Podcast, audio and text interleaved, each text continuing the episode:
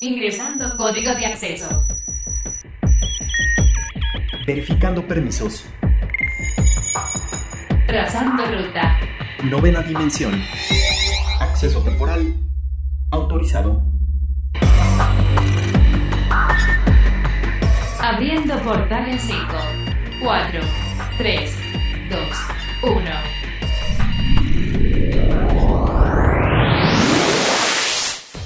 Hoy en la novena dimensión, estos son los datos que tienes que saber. Among Us para PlayStation 4 y PlayStation 5. iOS 14.5. Estrenos de mayo en Disney Plus. Hola, ¿qué tal? Bienvenidos a la novena dimensión. Yo soy Carmen y me acompaña en cabina Ryuk. ¿Cómo estás, Ryuk? Hola, Car, ¿cómo estás? Muy bien, un placer saludarlos nuevamente. Recuerden que nos pueden escribir al hashtag novena dimensión o a nuestro Twitter que es arroba carpam13 y arroba Ryuk1505. Y el título indie ya popular del que hemos platicado aquí en la novena dimensión y que seguramente muchos de ustedes ya han jugado, el gran título de Among Us, sigue sorprendiéndonos con nuevas actualizaciones y con nuevas cosas que aunque no es un título tal cual nuevo que tenga una historia diferente o novedosa, simplemente nos va a mejorar la experiencia de juego. Y ahora Río que estamos muy emocionados porque resulta que ahora lo vamos a tener para consolas como lo es la PlayStation 4 y la PlayStation 5. Así es, sabemos que eh, Among Us durante el 2020 fue un gran fenómeno que lo llevó a ser incluso catalogado como el mejor juego multijugador en eh, los Game Awards de 2020. Ahora está sobrepasando ya las fronteras no solamente del, eh, de, ser un, un, juego móvil, para también ya llegar a establecerse en consolas como lo es PlayStation 4 y PlayStation 5. Lo cual son muy buenas noticias porque obviamente esto va a expandir muchísimo el mundo de Among Us.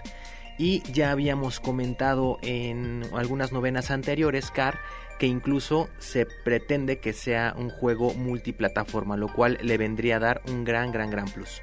Sí, por ahí ya se mencionaba esta, esta posible jugabilidad ya con, ya con consolas, porque sabemos que actualmente el título de Among Us se puede jugar desde tu PC, tanto como desde tu teléfono celular, ¿no? Entonces podemos hablar que ya hay ahí una manera, una forma de jugar multiplataforma. Sin embargo, este juego que de por sí ya fue muy nombrado y fue muy importante dentro del 2020, ahora tendría mucho más relevancia al ampliarse a consolas y de verdad a mí no me sorprendería en lo absoluto que en cuanto llegue a PlayStation 4 y PlayStation 5 ya se pueda jugar también con todos los jugadores que estén conectados en su computadora. A mí no me sorprendería y yo creo que seguramente sí se va a lograr y sí se va a hacer.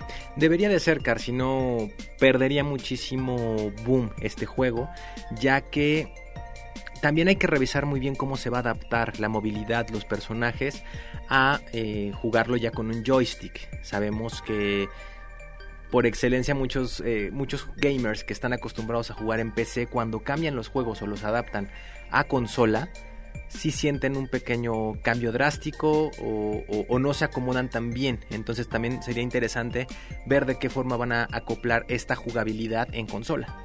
Sí, yo creo que se va a lograr, no sé, Tal vez estoy ya muy acostumbrada a jugar directamente en la computadora, pero al menos desde mi punto de vista jugarlo con el joystick sí sería mucho más sencillo, mucho más fácil y creo que me gustaría un poquito más, aunque sí hay herramientas que creo que de pronto cambiarle a los botones del, del control, no sé, me sería un poco extraño, no lo sé.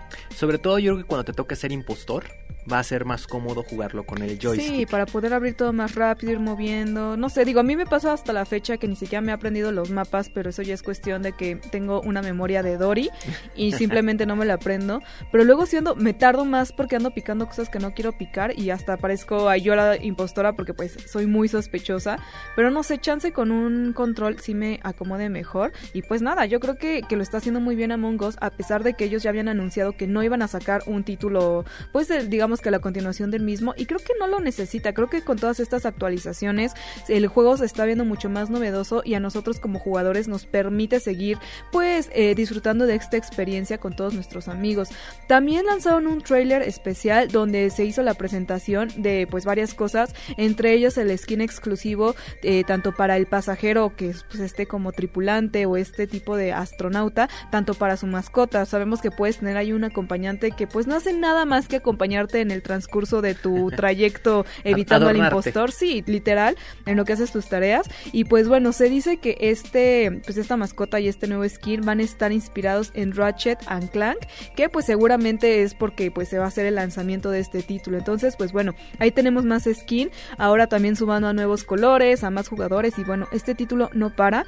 Hay que ver cómo a futuro lo pueden seguir ampliando porque pues a final de cuentas es un título bastante simple, donde no tiene una historia como tal, donde lo único que van cambiando son las naves y los mapas y pues bueno, las tareas que vas haciendo en cada uno de ellos que son un estilo de, de minigames o minijuegos. Entonces hay que ver a futuro cómo crece este juego y qué es lo que nos espera y qué más van a implementando porque se ve que este título tiene para dar muchísimo más. Así es, Car, y bueno, también ahorita que estamos hablando precisamente del PlayStation 4, sobre todo del PlayStation 4, tenemos una noticia en el cual ya históricamente el PlayStation 4 acaba de romper un récord y ya es reconocida como la consola que más videojuegos ha vendido en la historia, no del 2020, no de un año, sino en la historia. PlayStation 4 se acaba de convertir en la consola que más videojuegos ha vendido. Sí, estamos hablando nada más y nada menos que 1.5577 juegos que, ha vendido, por ejemplo, esta consola. Y no me sorprende. PlayStation 4 creo que, o puedo decir desde mi perspectiva, que es la mejor consola que ha sacado PlayStation. Digo, ahorita tenemos el PlayStation 5. Hay que ver cómo nos ofrece y cómo crece a lo largo de los años. Pero creo que en la revolución y todo lo que significa para Sony desde que comenzó después de separarse o empezar su rumbo sin Nintendo o sin esa como, pues, pues sin esa como convenio que creo que es de las consolas más top que ha tenido PlayStation y que se ha visto a lo largo de la historia, tanto como el VR, como los títulos que ha conseguido y todo el desarrollo que ha tenido dentro de los videojuegos, creo que Sony es pues de los pioneros dentro de todo este mundo. solamente para complementar la información, a la consola que, que, le superó el récord es a la misma PlayStation 2. Y sí, eh, PlayStation de Sony ha sabido ubicarse muy bien en el gusto de los jugadores, sobre todo por las exclusivas. Las exclusivas que tiene PlayStation es lo que muchos gamers nos hace realmente orillarnos a comprar o a ser usuarios más de, PlayStation que de Xbox. No, eh, técnicamente digamos que las consolas son prácticamente lo mismo. De hecho, en un programa pasado nos comentaban que de hecho las dos consolas tienen procesadores AMD. Exacto. Entonces sabemos que la calidad gráfica y todo ahí está. Pero la verdad, las exclusivas y los juegos que tiene PlayStation, como por ejemplo, por mencionarte uno nada más de Last of Us, sabemos que para poder disfrutar de esta gran aventura tiene que ser solamente en PlayStation, no la puedes disfrutar en Xbox. Y es por ahí por donde muchos se van con PlayStation. Y bueno, la forma en la que también su tienda virtual PlayStation Plus, la forma que tienes para comprar los videojuegos es bastante accesible y bastante rápida.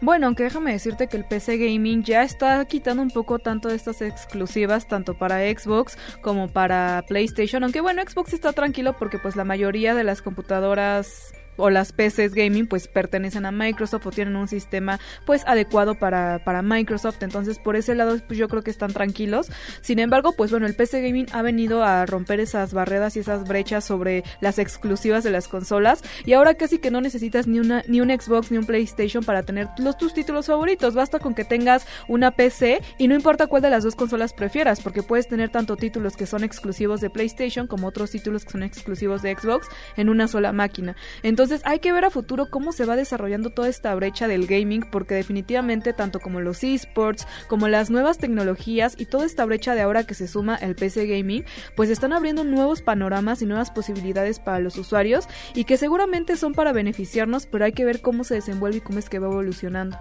Así es, Cari. Bueno, los números mágicos y números redondos es que la venta de videojuegos que tuvo PlayStation 4 es de 1.5577 millones de videojuegos. Es demasiado y a esto obviamente se le suma que alrededor desde que salió en el 2013 la PlayStation 4 lleva 11.9 millones de consolas vendidas.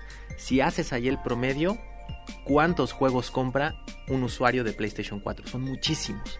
Sí, pues bueno, ahí está el dato curioso, el dato importante, pero mejor lo dejamos ustedes a su consideración. Escríbanos al hashtag novena dimensión. ¿Qué opinan al respecto ustedes de qué team son? Si de PlayStation o de Xbox y por qué? Cuéntanos cuál es su juego favorito. Y Ryuk, el mundo de los esports es un tema pues bastante controversial en el sentido en el que muchas personas mencionan o hacen referencia a que no se puede considerar un deporte porque no se pues pues creo que se tiene una idea un poco errónea, un poco diferente de lo que es un deporte. Y al no tener como mucha actividad física se puede considerar que no es un deporte, pero por otro lado todos los que se dedican al mundo de los esports, que tienen técnicas, que tienen pues tácticas, cierto entrenamiento, pues definitivamente lo consideran un deporte también por el desgaste mental e incluso físico que este requiere. Muchas veces incluso más porque los, los atletas de esports están sometidos a una gran presión CAR y sobre todo expuestos a muchísimas horas de concentración, ya que nosotros hemos sido testigos aquí en la novena dimensión eh, en torneos que duran a veces hasta 8 horas. Obviamente no están jugando las 8 horas, pero sí son partidas muy, muy largas, muy desgastantes y obviamente el desgaste físico y mental que esto conlleva CAR necesita de una gran preparación. Claro, y pues ahora resulta también que pues los deportistas de alto rendimiento están muy dedicados al gaming. Hemos podido ver incluso a futbolistas como Memo Ochoa, como Giovanni Dos Santos, Chicharito. el mismo Chicharito que pues ya ahora no solo son futbolistas, sino que son streamers y pues bien o mal también dedicarle tanto tiempo a jugar videojuegos pues requiere cierta preparación y cierta concentración. Y no solo eso, amigos, no solo los jugadores están subiendo a streamers y están jugando videojuegos en línea, sino que también equipos de fútbol profesional se están subiendo a este tren de los esports y se están sumando a toda esta nueva industria que en realidad lleva muy poco, o sea, podría parecer que lleva mucho más tiempo, pero apenas está iniciando. Tenemos el caso de Chivas Esports, que es el equipo de, eh, pues, de deportes electrónicos del equipo de Chivas, de aquí de, de la Liga Mexicana, y ahora recientemente nos acabamos de enterar que Pumas, este equipo universitario de la Universidad Nacional Autónoma de México, ya cuenta con su equipo de esports. Así es, aquí digamos que podemos combinar un poco eh, dos mundos, que es el mundo universitario, que sabemos que ya algunas universidades eh, del país ya están formando sus equipos de esports, así como también, bien lo mencionas, como el mismo equipo de eh, fútbol de primera división que son los Pumas de la UNAM ya tiene y con esto generamos el nacimiento de Pumas Esports. Es correcto. Y aquí no se me confundan porque no es que directamente los jugadores del equipo se vayan a sumar y van a estar jugando, sino es un equipo alterno al equipo de fútbol, pero está dedicado exclusivamente a videojuegos. Obviamente este team va a reclutar o seguramente ya tiene a los integrantes que van a jugar los títulos en pues en las diferentes categorías que existen y bueno, no es precisamente que los jugadores se vayan a ir a jugar en alguno de nuestros títulos favoritos. Eh, en uno de esos si tiene talento, ¿por qué no? Tal vez se podamos ver alguno de los jugadores de Estaría primera chistoso, división no sé, muy raro. a- a- ahí reclutado en el, en el equipo de esports. Pero sí, en efecto, como lo aclara Car, esto es una división dentro del mismo equipo de Pumas. Por ejemplo, Pumas ya tiene su equipo varonil, tiene su sub-20, su sub-17, tiene su equipo femenil, que son totalmente independientes, y ahora va a tener su equipo de esports.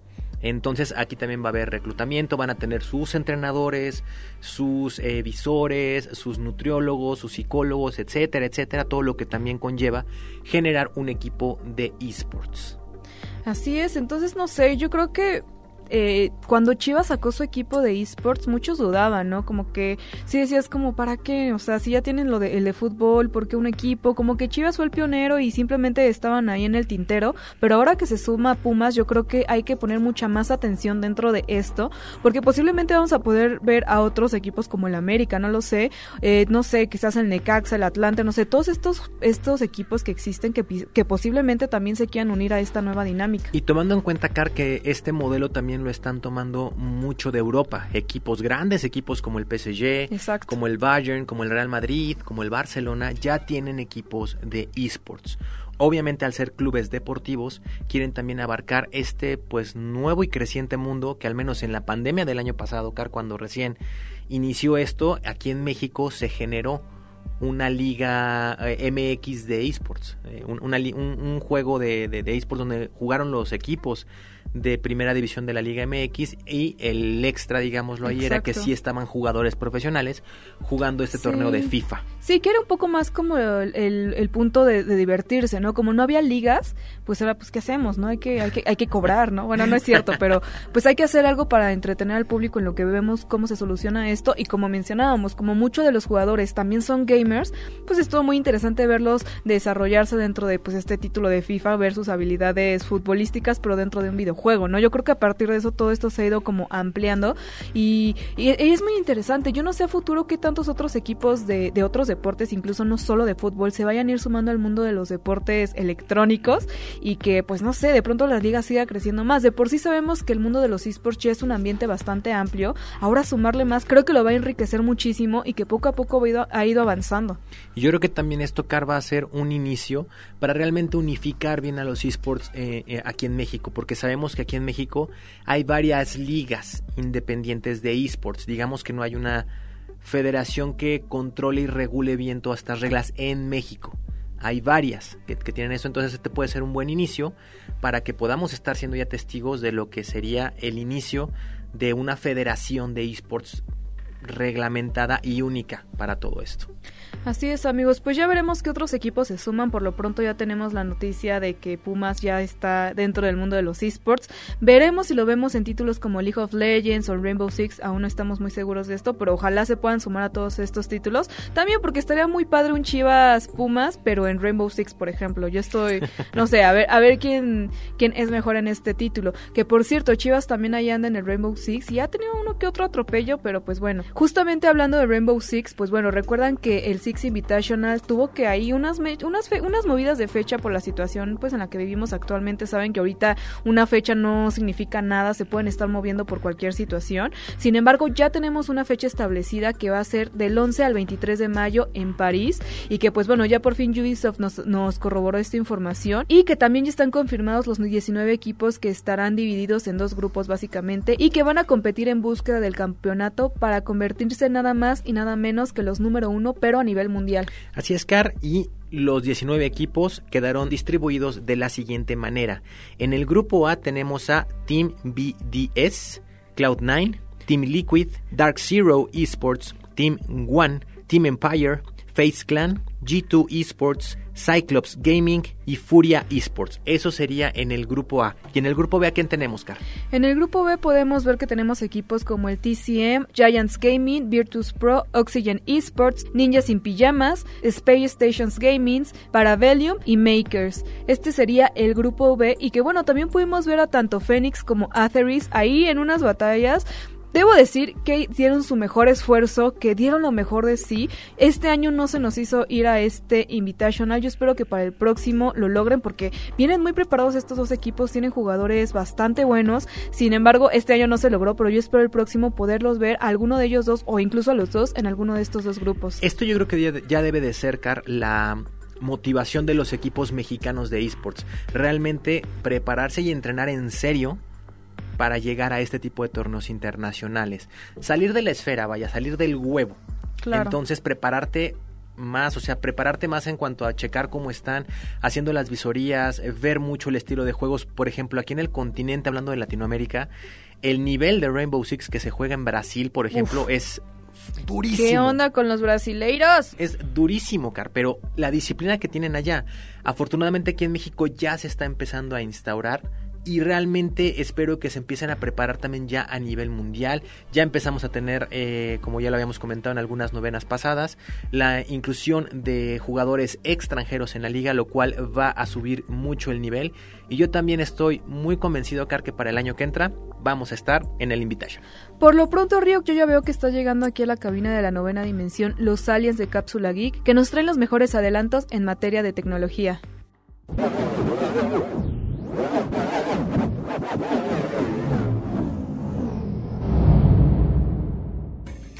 Hola Car, hola Ryu, ¿cómo están mis amigos de la novena dimensión?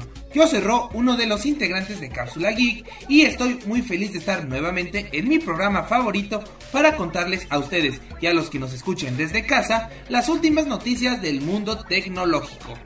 Y bueno, para empezar, como sabrán, no es algo nuevo que cada día podemos encontrar diferentes tipos de computadoras en diferentes artefactos que usamos día con día, desde nuestro celular hasta consolas de videojuegos. Y podemos decir que donde hay un computador hay un procesador, ya que estos dos siempre vienen tomados de la mano. Y es que el procesador es el encargado de mandar, recibir y dirigir diferentes tipos de señales eléctricas para formar el famoso código binario y que el resto de elementos de la PC se encargue de transformarlo en imágenes, audios o videos. Un procesador, entre más potente sea, tiene que mandar señales a una mayor velocidad, el cual puede llegar a calentarlos a un punto que si no fuera por su sistema de enfriamiento, este se autodestruiría y con el tiempo se han inventado diferentes tipos de enfriamiento para los procesadores, desde la experimentación de nitrógeno líquido en supercomputadoras hasta poner un cartón de huevo debajo de una laptop para que el aire corra.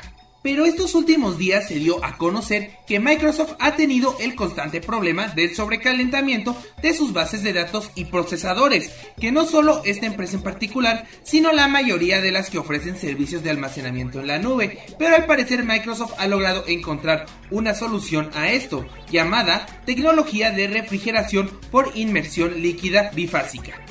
Con inmersión líquida se refiere a hundir un elemento en líquido y bifásica en que consiste en dos fases. Entonces, ya explicado esto, el procedimiento en este caso consta de sumergir los procesadores en líquido hirviendo que no dañe los componentes, pero al mismo tiempo permita recoger el calor que estos generan. Esto debido a que el líquido, hablando de transferencia de calor, es mucho más eficiente que el aire y eventualmente ese líquido se enfriará y así estaríamos ante un sistema de refrigeración por inmersión líquida monofásico, refiriéndose a la primera fase, y pasa a ser bifásico cuando implica ponerlo a ebullición. Con esto se genera vapor que al llegar a un condensador se transforma de nuevo en líquido que cae de nuevo en forma de lluvia. Crean así un circuito cerrado para mantener una temperatura constante dentro. El líquido que se utiliza es llamado Novec, creado por la empresa 3M, que no genera cortocircuito al no ser conductor de electricidad. Según Microsoft, el líquido hierve a 50 grados centígrados y permite así mantener los servidores y procesadores a esta temperatura de forma constante. Por ahora están probando esto con un servidor ubicado en Washington, pero en el futuro esperan implementarlo en más lugares si es viable. Pero, ¿qué creen? Es interesante saber que a Microsoft no se le ocurrió como tal esta idea, sino que la sacó de los mineros de Bitcoin. Ya sé que están pensando, Microsoft tomando tecnología de otros para implementarla a ellos, qué raro, eso casi no se les da. Pero en efecto, los mineros fueron los pioneros en usar esta tecnología, ya que igual en la minería de bitcoins los procesadores pueden llegar a tener temperaturas altísimas y retrasar la producción. Solo esperemos ver los resultados para saber si esta nueva tecnología es viable. Y bueno, eso es todo por mi parte. Me retiro, pero no sin antes preguntarles, ¿creen que esta tecnología sea el futuro de la refrigeración en procesadores? Recuerden que pueden comunicarse con nosotros usando el hashtag novena dimensión en Twitter o en nuestra página arroba cápsula geek mx. Igual nos encontrarán en YouTube como cápsula geek. Y recuerden, súbanse a la nave.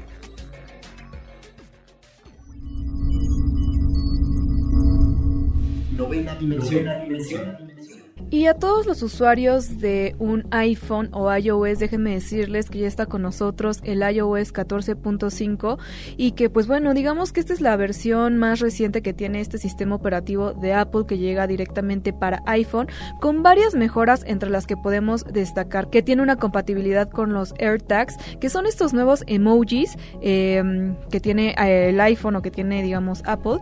Además tenemos novedades con Siri que ya las veremos más adelante y la posibilidad de desbloquear el celular con una mascarilla puesta o con el cubrebocas. O sea, yo creo que te va a detectar directamente los ojos o no sé cómo le va a hacer, pero bueno, esta es una nueva implementación que tiene. Sin embargo, hay algo más importante y que es importante que mencionemos, ya que esta nueva actualización tiene algo que se llama el App Tracking Transparency, que digamos que es una función que va a deshabilitar por defecto el identificador de publicidad IDFA y que va a obligar directamente a los desarrolladores a consultar con los usuarios antes de rastrearlos increíble esta, esta actualización CAR, ya que para muchos usuarios sí es bastante molesto el que cada que estés ah, ingresando a, un, eh, a, ver algún video o a ver algún contenido, sobre todo hablando de Facebook, den por hecho que tú te interesa cierta publicidad cuando por ejemplo a lo mejor eh, yo estoy metido eh, en algo y me sale cierta publicidad que a lo mejor a mí no me interesa ver.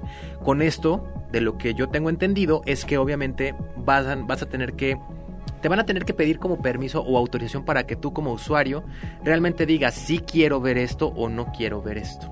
Lo que yo entiendo más bien va un poco ligado con toda esta como rastreo de información que tú tienes, porque recordemos que digamos que la disputa con las nuevas políticas de hecho de WhatsApp es mucho en torno a esto, de que cada que tú navegas en internet o ves una página, se va recopilando esa información publicitaria para sugerirte futura publicidad de ese tipo, ya sean aplicaciones y todo esto, y por lo que entiendo, esta pues nueva plataforma de seguridad te va a prohibir eso, o sea, antes de que Facebook o todas las aplicaciones que tú des dadas de alta dentro de tu celular, no van a poder compartir esa información de todo lo que tú busques o toda esa información que recopiles, no la van a poder compartir y pues obviamente ahí Facebook dijo, oye, ¿cómo?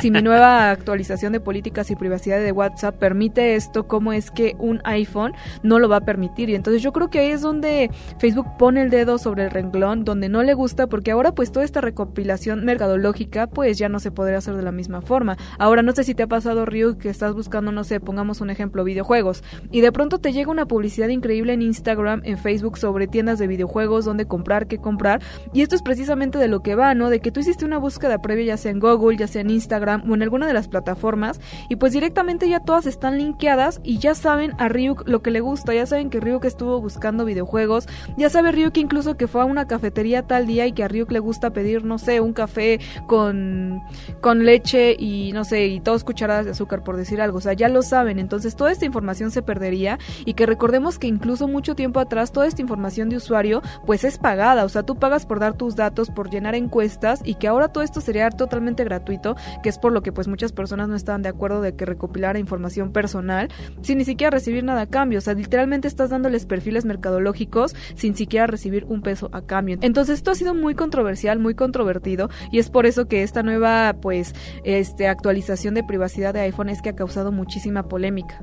Pues va a ser algo ahí complicado, habrá obviamente como en todas las actualizaciones y en tecnología quienes estén a favor, quienes estén en contra. Porque sí, en efecto, eh, sabemos que la publicidad en Internet ya es un hecho, Car. O sea, es un hecho que siempre va a estar. Ahora, como bien lo mencionas, lo interesante o lo más importante es que al menos yo quiera ver el contenido de publicidad que me interesa ver. Como bien lo dice, si estoy buscando videojuegos, yo me meto a, navegar en la red para buscar videojuegos. Lo que yo espero es que mínimo me pongan o trailers de películas o trailers de avances de videojuegos, etcétera, como tú bien lo, lo comentas. Hay mucha gente que también le molesta esto de sobremanera. Hay que ver de qué forma lo puede adaptar de una buena forma. Y es que es, algo muy controversial. es que no es como que te moleste por el simple hecho que te den la publicidad, sino el hecho de que están recopilando información tuya personal. Así es. o sea, están creando perfiles mercadológicos de usuarios Obviamente con tu consentimiento, porque al final del día tú aceptas esas políticas, pero se están ahorrando, ¿sabes cuánto dinero? O sea, realmente mucho tiempo atrás se hacían estudios de mercado, se reclutaba gente. Los focus group, claro. Todo eso. Y ahora con todo esto, pues simplemente lo que hacen es depender de los usuarios, de lo que buscan, de lo que consumen. Y ahora también poniéndonos a pensar un poco con el Bitcoin y todas estas plataformas de pago digital, pues ya casi que saben qué es lo que consumes en tu día a día, ¿no? Si fuiste a una cafetería, si eres más, no sé, afín a la carne, si eres más afín al, al mundo del vegetarianismo no lo sé, o sea, creo que ese es el punto, no tanto que te ofrezcan cosas que busquen, porque al final del día a veces sí salen cosas útiles, ¿no? De pronto dices, ay, pues justo es lo que estaba buscando y lo adquieres. Sin embargo, pues también eh, es información tuya y por otro lado siento que es otra vez como este boom de la saturación de información, ¿no? Como que siempre te están bombardeando con esa información de compra, compra, compra, adquiere, esto es lo que necesitas, lo que estabas buscando y te lo ponen en bandeja de plata para que tú gastes tu dinero, pues también, ¿no? Como este bombardeo y ahora no solo es el bombardeo de información, sino ahora es una información que saben que te va a gustar y que posiblemente vas a gastar ese dinero. Creo que por ahí es donde va la polémica de todo esto y creo que es también por esto porque muchos no están de acuerdo con las nuevas políticas de privacidad de WhatsApp. Así es, pues bueno, en dado caso, este también puede ser un buen gancho para que usuarios que no son de iPhone o que no manejan el sistema operativo iOS tengan esto y digan, ah, ya voy a estar más seguro, voy a tener mi información eh, más protegida, entonces me voy a ir mejor o voy a migrar o incluso muchos que dijeran, ah, ahora sí me conviene regresar a tener un iPhone, por ejemplo. Aquí también es un golpe mediático y es un golpe mercadológico de 100%. iOS para poder decir, estamos perdiendo muchísimos usuarios porque Samsung ya estaba y Android ya estaban desfalcando muchísimo a lo que es iPhone y a lo que es iOS. Y con esto puede ser que mucha gente también diga, "Mm, si quiero sobre todo Claro. ese mercado, ese núcleo que está súper en contra de lo de este, sus datos en Internet o las políticas de WhatsApp, de Facebook, van a buscar tal vez tener esta protección. Sí, hay que ver cómo funciona, si realmente es tan estricta, porque cada aplicación también tiene sus, pues sus formas, ¿no? Que si no aceptas estas políticas, pues no puedes abrir, o, o incluso hay aplicaciones que te dicen, oye, tienes tal función de tu celular activa- desactivada, si no la activas, pues no puedes acceder, ¿no? Como el micrófono, la cámara u otras opciones que te, que te piden ciertas aplicaciones. Entonces puede que también por ahí veamos una nueva actualización de las políticas de privacidad de Facebook, que para los que tengan usuario iOS requieran desactivar esa función. Digo, no lo sé, estoy hablando nada más aquí para, pues no sé, poner un poco las cartas sobre la mesa y ver a futuro cómo es que tanto Facebook como iOS abordan este tema. Dentro de estas actualizaciones que también les platicábamos un poquito es sobre las nuevas voces de Siri, que es lo nuevo que va a tener esta nueva función o esta nueva esta nueva actualización, ya que cuando utilices el asistente de voz por primera vez en el iOS 14.5, se te va a permitir que elijas la voz de tu preferencia. Va a haber una variedad de voces que ya existen, se incluyen también dos nuevas opciones para pues otras para angloparlantes, etcétera. Ahora que vamos a poder ser un poco más pues quisquillosos con la voz que le pongamos a Siri. Y para los amantes de los videojuegos, mi queridísima Car, tenemos una novedad que es que este sistema operativo iOS 14.5 por fin ya es compatible con los mandos de PlayStation 5 y de Xbox Series X. O sea, ya, ya los puedes conectar y ya puedes disfrutar con estos nuevos mandos, sobre todo con los DualSense. Pues ahora sí que ya iPhone se suma a todo este mundo de los videojuegos, porque pues bueno, iPhone andaba por ahí, sí jalan muy bien de hecho los juegos en, en iPhone, pero bueno, de pronto no tenía esta compatibilidad y ahora se suma, se sube al tren y qué bueno porque pues hay muchos títulos buenos que se pueden jugar con todos nuestros amigos. Así que, así que escríbanos al hashtag novena dimensión, ustedes de qué team son, si Android o iOS. Plano paralelo. Y una de las plataformas de streaming que más esperábamos a lo largo del tiempo era Disney Plus y vaya que nos ha traído gratas sorpresas, gratos estrenos y que ahora pues también se está sumando a estrenos de mayo y que pues trae unos títulos bastante buenos.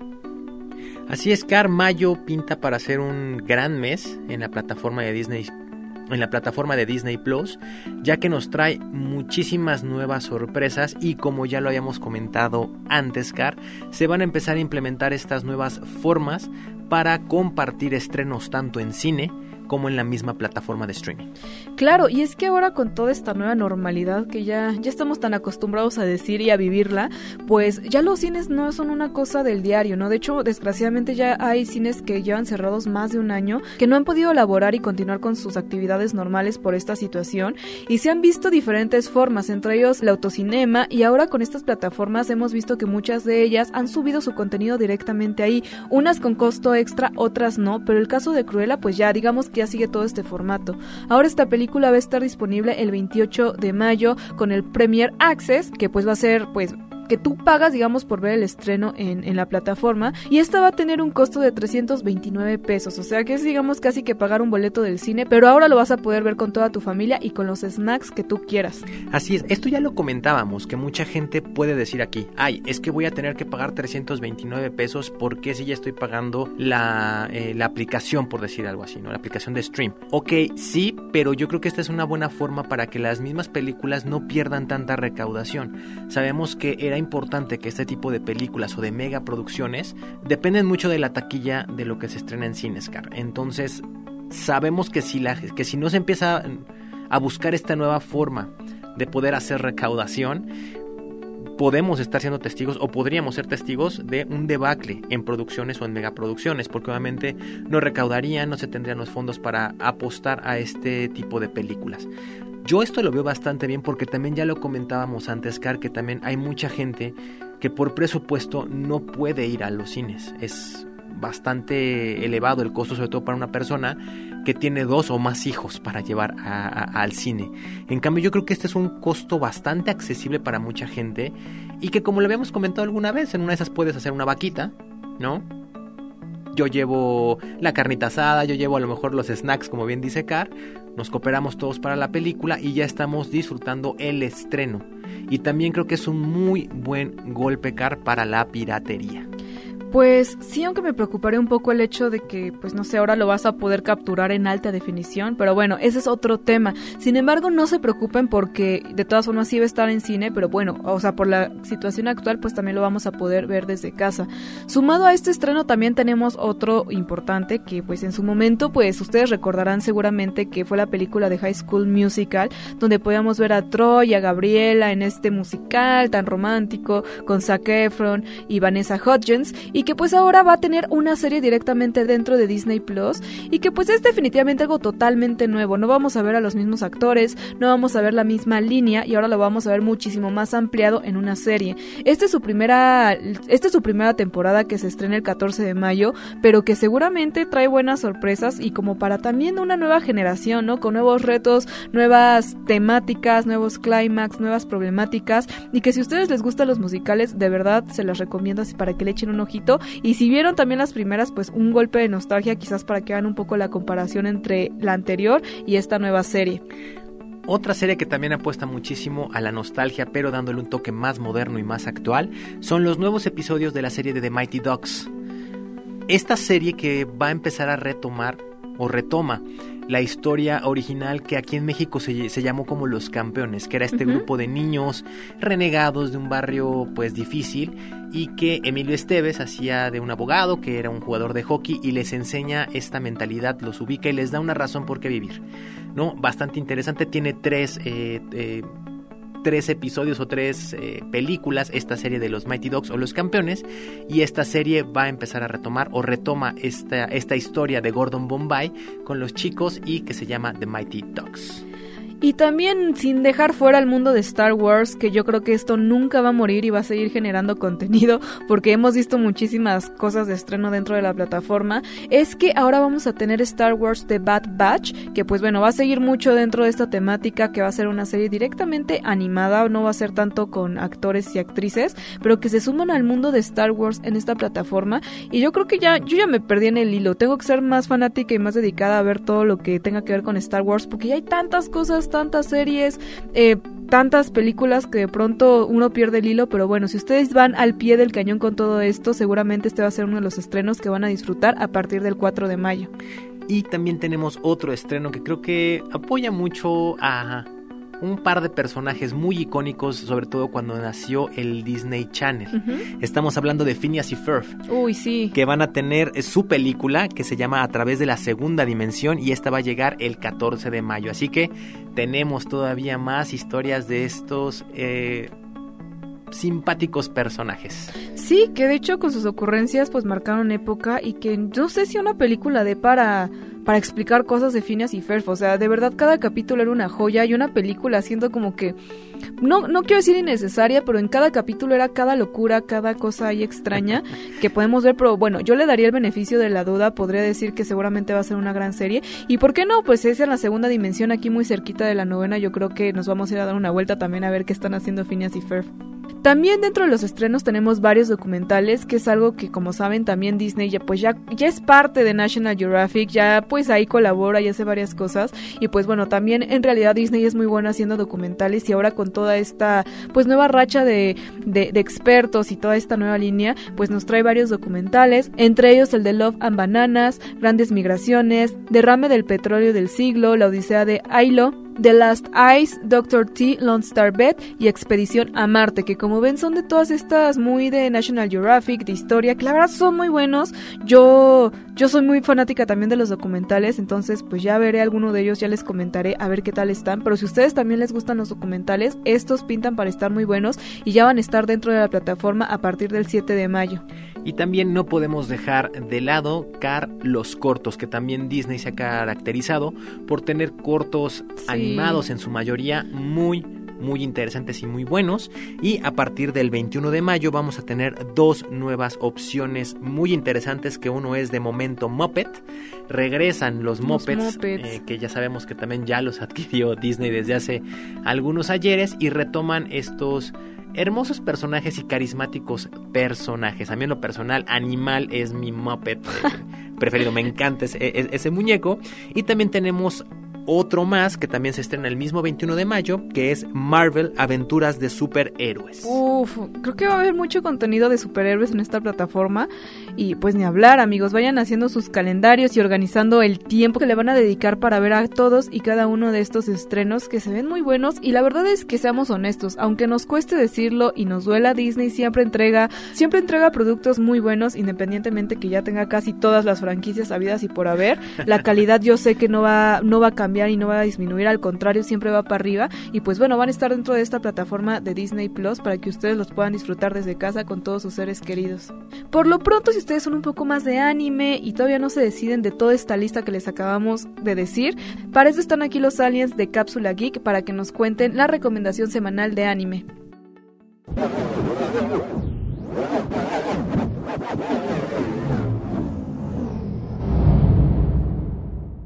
Hola Car, hola Ryu, ¿cómo están el día de hoy? Para mí es un gusto enorme estar de regreso en la novena dimensión. El día de hoy vine a velocidad luz para contarles una recomendación de un anime que vi en estos días y me encantó. Su nombre es Dodo Hidoro, que inicialmente fue una serie de manga escrita e ilustrada por el reconocido Hayashida. Fue serializado desde el 2000 hasta septiembre del 2018. A pesar de no tener un gran éxito comercial, sí tuvo muy buena recepción de la crítica y de los fans que llegó a generar. Tanto que el reconocido estudio de animación MAPA, reconocido por series como Attack on Titan, Yuri on Ice, Dororo, entre muchas, muchas otras, decidieron crear una adaptación a serie de anime que fue estrenada a inicios de 2020. La historia está situada en una ciudad ficticia llamada Hall. Dicha locación tiene un aspecto bastante descuidado. Con solo verlo te das cuenta que es un barrio pobre, lleno de inseguridad y tristeza. En este mundo vive gente común y corriente muy alejada de la clase privilegiada, los hechiceros. Seres con habilidades únicas y poderes diferentes entre sí, pero sin duda muy poderosos. La trama se centra en Caimán, un chico que no recuerda quién era después de haber sido transformado por un hechicero. Esta transformación le dejó con la cabeza de un reptil y un deseo de descubrir la verdad sobre quién es realmente. Él trabaja con su amiga Nikaido para perseguir a los hechiceros, esperando encontrar al que le lanzó el hechizo a Caimán y matarlo para así anularlo. Caimán tiene la habilidad de que al morder las cabezas de los hechiceros, una presencia misteriosa que vive en su boca se comunica con el hechicero desconcertado. Y al salir de su boca, Caimán siempre les pregunta qué les dijo el hombre de adentro, para que ellos puedan contestar así si son o no el indicado. Esta es la única pista que Caimán tiene para encontrar su identidad original. Otro aspecto interesante del personaje es que por alguna razón misteriosa cuenta con inmunidad a la magia de cualquier hechicero por muy fuerte que sea, como si fuera poco también cuenta con una formidable habilidad con los cuchillos. Todo esto en conjunto lo hacen increíblemente fuerte al momento de luchar contra sus enemigos. Este anime tiene un tono bastante oscuro y estoy seguro que a más de uno lo incomodará por sus grotescos personajes y situaciones de lo más extrañas.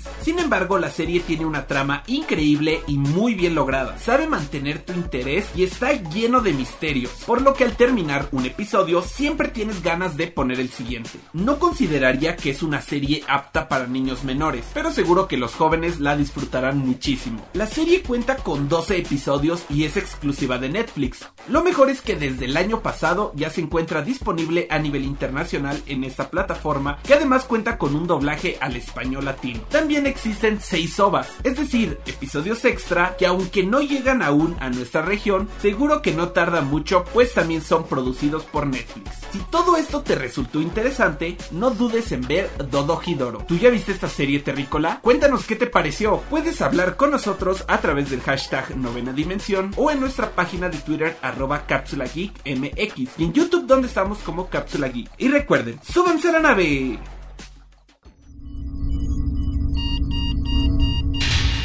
Alerta de acceso. Alerta de acceso. Novena dimensión. Novena dimensión. Alerta de acceso. Alerta de acceso. Acceso temporal. El portal está comenzando a sonar y eso quiere decir que ya está por cerrarse. Nosotros nos escuchamos mañana en punto de las 6:10 de la mañana. Bye. 3, 2, 1. Cerrando portal. Novena dimensión. Novena dimensión.